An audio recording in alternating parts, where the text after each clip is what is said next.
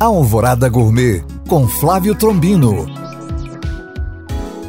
Sexta-feira na capital mundial dos bares. E eu percorrendo o Ceasa, encontrei muita oferta de quiabo bom e barato. Então vai uma receita de quiabo excelente para acompanhar uma gelada no final da tarde. Lave o quiabo e seque muito bem com papel toalha. Panela de ferro bem quente, um fio de azeite, deixe tostar de todos os lados, tempere com sal e pimenta calabresa desidratada e polvilhe torresmo pururuca moído.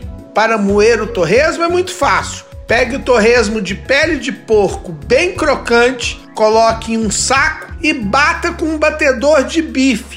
Saúde e bom apetite! Para tirar dúvidas ou saber mais, acesse este podcast através do nosso site alvoradafm.com.br ou no meu Instagram, Flávio Chapuri. Eu sou Flávio Trombino para Alvorada FM.